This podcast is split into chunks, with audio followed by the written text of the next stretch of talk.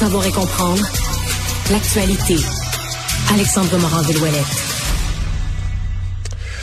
Alors Alexandre, ben, la ministre des Transports, euh, Geneviève Guilbeault, qui était ce matin euh, sur place avec son chapeau de construction, un petit peu, un petit peu sur le travers d'ailleurs, il pas, pas parfaitement droit. Ouais, ça donne toujours euh, lieu à des beaux, ce qu'on appelle en anglais des photos op, hein, des beaux, des belles présentations de relations de presse comme ça. Mettre un casque pour un casque de construction.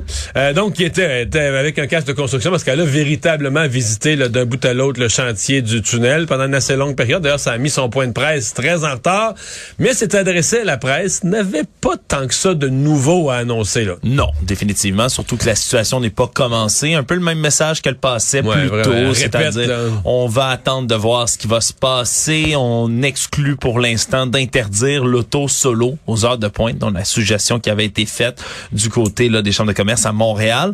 Donc on, on exclut cette solution-là pour l'instant, mais c'est certain que plus on va approcher la date fatidique de lundi le 31 octobre, plus on risque de voir des inquiétudes dans tous les milieux. On parlait entre autres des enjeux économiques qui étaient soulevés hier. Euh, c'est certain qu'il y a des employeurs qui commencent à penser à des plans B aussi, Mario, comme on a répété souvent cette formule-là.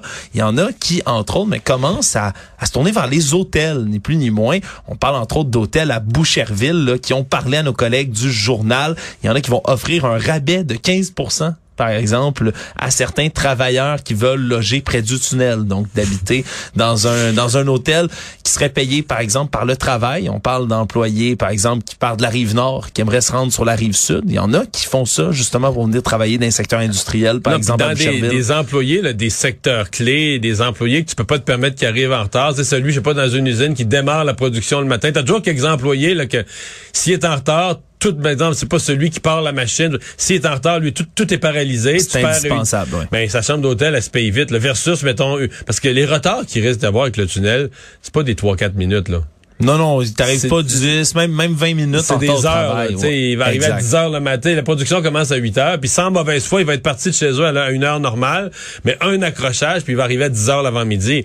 Donc, je, je, comprends que pour certains, ça va pouvoir se rentabiliser une chambre. Même si ça paraît une solution dispendieuse, euh, ça pourrait se rentabiliser une chambre d'hôtel. Il y a également les hôpitaux de l'Est de Montréal, eux, qui commencent à s'inquiéter. Ils pensent qu'il pourrait y avoir une vague de démission dans les hôpitaux de Montréal-Est pour les gens, entre autres, ben, qui travaillent euh, sur l'île et qui habitent en rive sud, rive nord, qui viennent habituellement. Déjà qu'on a un même problème de pénurie de personnel un peu partout. On dit que c'est entre 20 et 25% des employés du CIS de l'Est, entre autres, qui demeurent sur la rive sud de Montréal.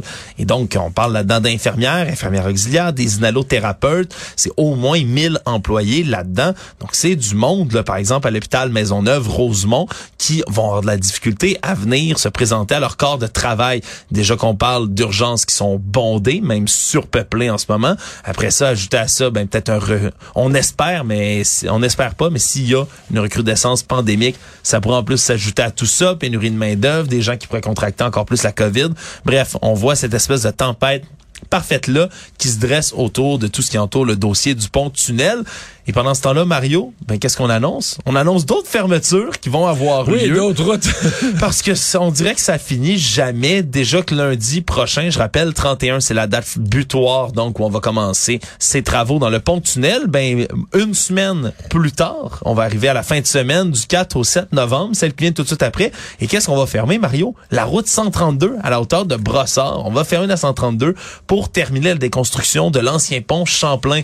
Mais là, on va paralyser une artère qui déjà va être sous pression avec le pont-tunnel. C'est sûr qu'il y a un point où on dit, euh, s'il vous plaît, parlez-vous. Hier, la mairesse, bon, je comprends, Brossard, c'est pas, pas sur son territoire, mais hier, la mairesse de Montréal nous disait quand même, euh, vous inquiétez pas, on regarde ça chantier par chantier et on va éviter euh, de relancer tout chantier qui viendrait paralyser davantage ou nuire davantage à la circulation qui va être déjà perturbée par le tunnel.